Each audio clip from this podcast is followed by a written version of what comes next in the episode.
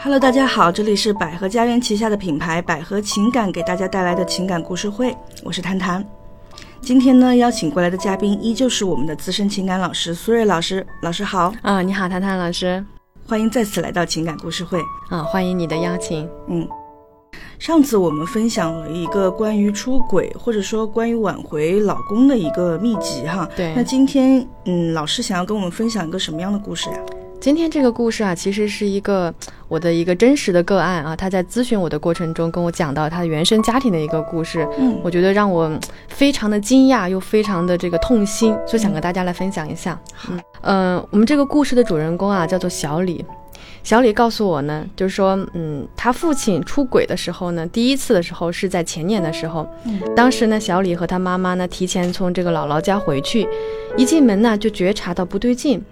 母亲呢，直冲这个卧室，慌乱中啊，小李被推倒在地，还没有等他反应过来，就听到卧室一阵撕闹的声音，一个披着床单的女人从卧室里冲了出来。父亲啊，拉着母亲，小李呢，那会儿小一点，他不知道发生了什么，只是从那个时候呢，他觉得呀，这个家就变了，爸爸呢开始不回家了，妈妈呢整天要不是哭就是打骂小李。有时候爸爸在家，母亲呢就数落父亲的不是，骂他忘恩负义，骂他垃圾。有时候父亲不在家，母亲呢就跟小李抱怨：“我怎么会嫁给这种男人？他不是你的爸爸，你长大了结婚啊，千万别嫁给这种人。”小李的心里啊害怕极了，他不知道发生了什么，直到有一天，爸爸拿出一张纸，搁到母亲的面前，说：“离婚吧，这种日子我过够了。”然后母亲吼道：“你想都别想离婚，别想撇下我和女儿。”日子呢越来越没趣，家里的气氛也越来越冷。有一次啊，小李想去朋友家玩，母亲呢大声的吼道：“你怎么这么不懂事？为了你，我付出了多少，就想着玩，怎么不帮我打扫下家里的卫生？要不是为了你啊，我早就离婚了。我忍气吞声是为了谁？你这个孩子长这么大了，怎么就不让人省点心呢？”直到有一次啊，他看到母亲吵吵嚷嚷，把一个女人推出家门，父亲一拳打到了母亲的脸上，接着母亲嚎啕大哭。那一刻，小李觉得心里竟然有一丝丝的开心。他没有去拉架，就这么静静地看着母亲、父亲、陌生的女人在那里厮打成一片。他说：“如果我是男人，我也不会娶我妈那样的女人。看我爸跟别的女人躺在床上。”我心里呀，反而幸灾乐祸。哦，所以这个故事其实比较震撼的，反而是小李最后的这句独白。对，是他的反应让我觉得很震撼。嗯嗯，所以其实听这个故事来讲，好像就是一个，嗯，比较常见的。找了第三者的一个案例嘛？对。但是好像是因为本身这个男士已经决定了一定要离开，要离婚。嗯。但是小李的妈妈不同意，对不对？是的，小李的妈妈觉得我们要一个完整的家庭，我们要为孩子考虑，所以不能离婚。嗯，并且还口口声声说我是为了你才不离婚的。对。从小李的角度，好像听上去他并不需要妈妈为了他不离婚，对吗？对他会觉得你不需要以我的这样的一个名义来去保护你的这个关系，他会觉得你你可以离的，你为什么不离？然后你现在没有离，你过得不好，你就来怪我，凭什么？嗯嗯。所以其实从呃，就是有孩子的家庭哈，父母的婚姻其实对孩子影响非常大，当然非常大。嗯。那所以老师，你觉得就是如果这种夫妻感情出现问题的时候，孩子会不会有觉察呀？当然，我觉得首先给大家去普及一个概念哈，就是父母呢不要觉得孩子什么都不懂，其实孩子的心思是很敏感、很细腻的。那父母亲之间这个关系啊，他很快就能够发现，甚至父亲感情偏离了轨道，他可能比他的母亲啊都要更早的知道。那孩子跟我们这个世界的相处的模式，就是父母跟他的相处模式，并且呢，孩子害怕的呀不是离婚的父母，他害怕的是父母啊像仇人一样。所以呢，千万不要觉得为了孩子，夫妻两个人不能离婚，这呀是大错特错的。没有爱的家庭才是伤害孩子最大的凶手。所以呢，给大家一个建议哈，就是不要让“忍字当心，白头到老”这句话，这个观念影响到了你孩子的身心健康。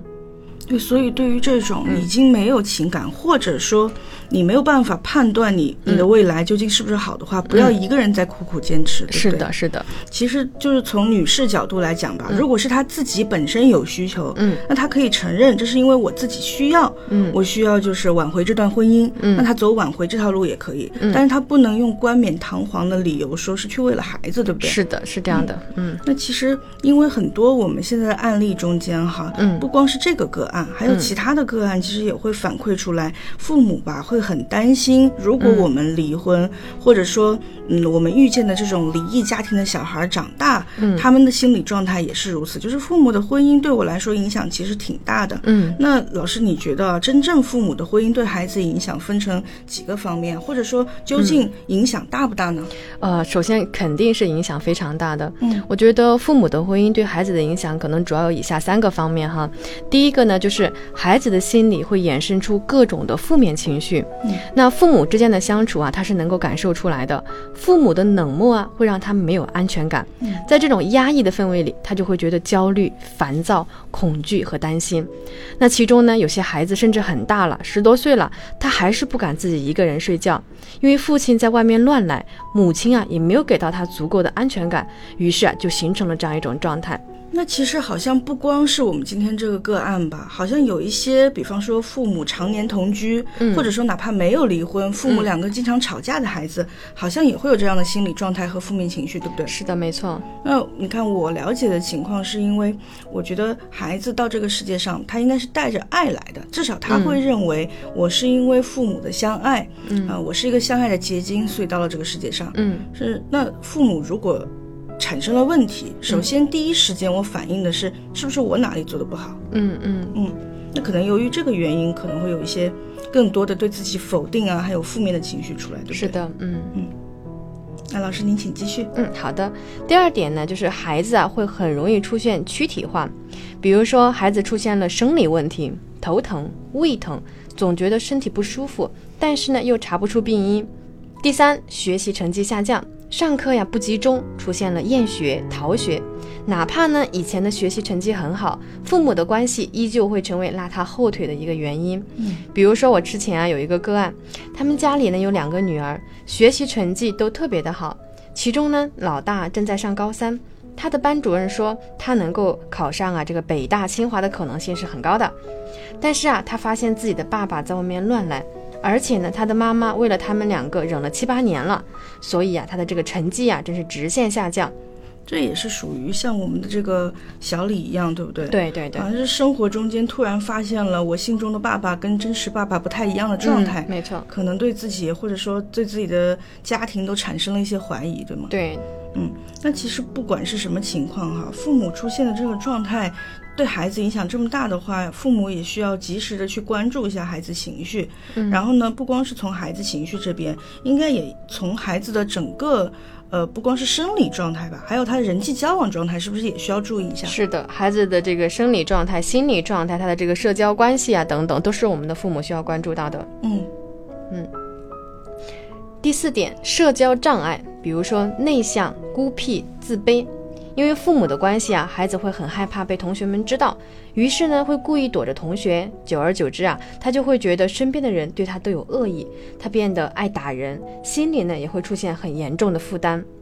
这种情况、就是刚刚老师你讲的第二点、第三点、第四点都非常像求关注的一种情况，对对，是的，嗯，嗯，所以其实孩子还是会觉得特别被否定。是的，因为他在家庭当中感受不到被爱和温暖的感觉。嗯嗯。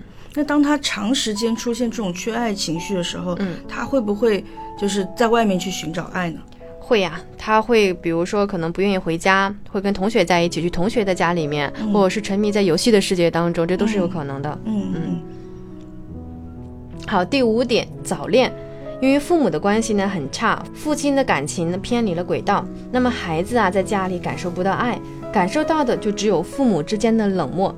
在这种缺爱的状态下呢，他就会很容易向外求爱，于是呢就出现了早恋的情况。这也是我们刚刚讲的，他会去外面找爱的一种状态，对不对？对，是的，没错。嗯嗯，所以不光是早恋啊，可能有一些孩子这种，像您刚刚讲的，沉迷在游戏中间，沉迷网络游戏，对因为网络游戏也是另外一种人生体验嘛，对，是的。可能能在里面能更多的去感觉到一些自己的价值，嗯啊、被这些呃网友们认可呀，或者说在游戏中间的这种成就能够被认可呀，等对，等，是的不对，？嗯嗯，那你看，我们刚刚小李嘛，因为他是一个，我记得您跟我讲过，他之前是一个您这个恋爱指导的一个个案，对吗？对。那他对他自己的婚恋观是怎么看的呢？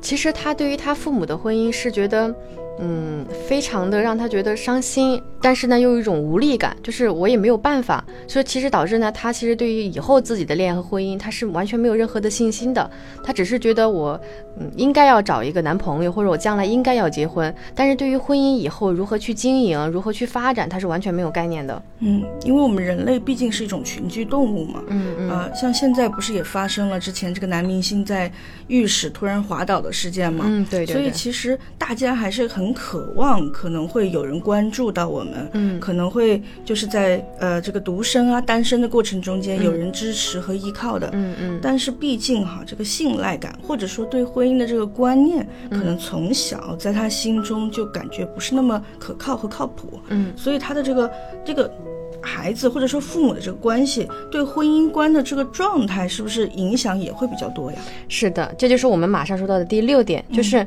婚姻观念扭曲。因为父亲背叛了母亲，那这个就会在他心里形成一种印象：女人是玩弄的，他很难相信爱。女儿也是一样，会变得呢对感情呢不再相信。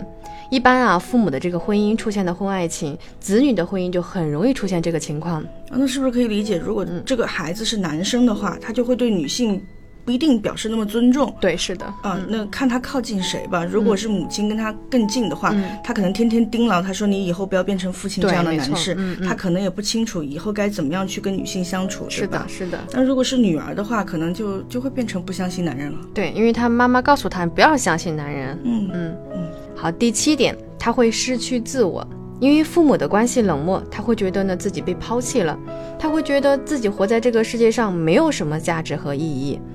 第八点，过于讨好别人，他会很早的思考一些东西，但是思考的方向呢可能却不对，他会很懂事，很体贴。但是啊，更多的是一种过度的行为，也就是讨好别人。嗯，就是在这种不被关注和不被爱的家庭环境中间，找到了一种好像能够取悦别人的方式，对不对？对对对，嗯，好，非常感谢老师哈。所以就差不多是这以上八点，对吗？对，是的，嗯。嗯，那对于这个小李，最后您的指导，他找到对象了吗？他现在已经找到对象了，但是这个过程实际上还是比较长的，经过了很多的我们的共同的努力，嗯大概花了多长的时间呀？嗯，半年左右。嗯，那那咱们这个速度其实还是可以的，对不对？嗯，这个其实我觉得主要是第一是我们这个来访者他个人的一个求助的一个意愿是比较强烈的，嗯嗯然后第二个的话，我们在整个的咨询过程中有给他设置一个比较完整的一个咨询的一个方案和计划，嗯然后跟他一起去往前去推进这个事情，所以说还算是比较快，嗯。嗯。从执行力上来说，我觉得脱单半年这种执行力是非常高的了。